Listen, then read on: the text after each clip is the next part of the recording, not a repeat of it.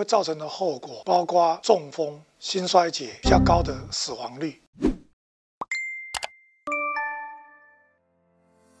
心房颤动是指心房的跳动大于三百五十次，导致心室的跳动大于一百到一百四五之间，病人会感觉到心悸、呼吸困难，甚至会心衰竭。心房颤动的发生率是蛮高的，在成人中大概是人口的百分之一，通常男性比女性多，年纪大的人年纪轻的人多，算是成人最常见的心律不整。心房颤动会造成的后果包括中风、心衰竭及比较高的死亡率，所以我们治疗的目标就在于几个：第一个，要控制相关的疾病。比如说甲状腺机能亢进，病人有过度的肥胖，病人有所谓的呼吸中止症候群、糖尿病、高血压等，都要积极的治疗。第二个呢是要控制心率，来避免不规则的心跳跟快速的心跳所造成的心脏衰竭跟死亡。所以，我们控制心率的方法大致上有两类。第一类用心律不整的药物。那它的好处是不需要动手术，但需要常年吃药，而且要评估病人治疗成效以及病人这些药物副作用的发生，其他能不能忍受。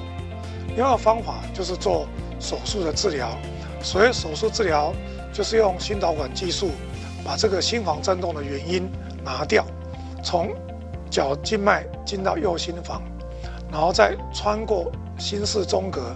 到左心房，那在左心房对他的肺静脉做一个手术。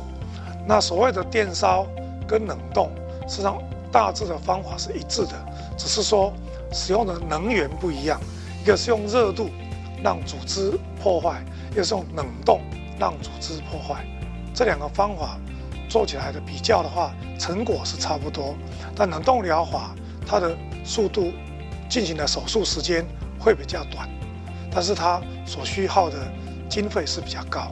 通常病人选择药物会转成手术，最主要是因为第一个药物治疗失败，因为我们知道说药物治疗的有效的程度大概四十到六十 percent，意思就是说有是将近一半的病人药物无法控制，或是有一群病人呢，他无法忍受药物的副作用，以及药物它是需要。长期使用，不像手术是做完就 OK，就是所以有些病人因为治疗疗效不佳，或无法忍受副作用，或不愿意长期吃药，就会转往手术的治疗。这个病因为容易引起中风，所以要使用抗凝血剂。通常医生会先评估病人到底有多少可能发生中风，可能越高的越需要终身的抗凝血剂。有心衰竭发生的话，也要治疗心衰竭。我们必须注意是一些所谓的平常生活中非药物性的照顾，比如说戒酒，酒精也是造成心房颤动容易发作的诱发因子。体重过重也是明显的，需要运动来节食来降低。还有，假如你是呼吸中止症候群的话，你要考虑用正压呼吸器。还有你的糖尿病、高血压。心衰竭的控制也是非常重要，这些都有助于减少心房颤动的发生。感谢志玲，感谢志玲姐姐无私的爱。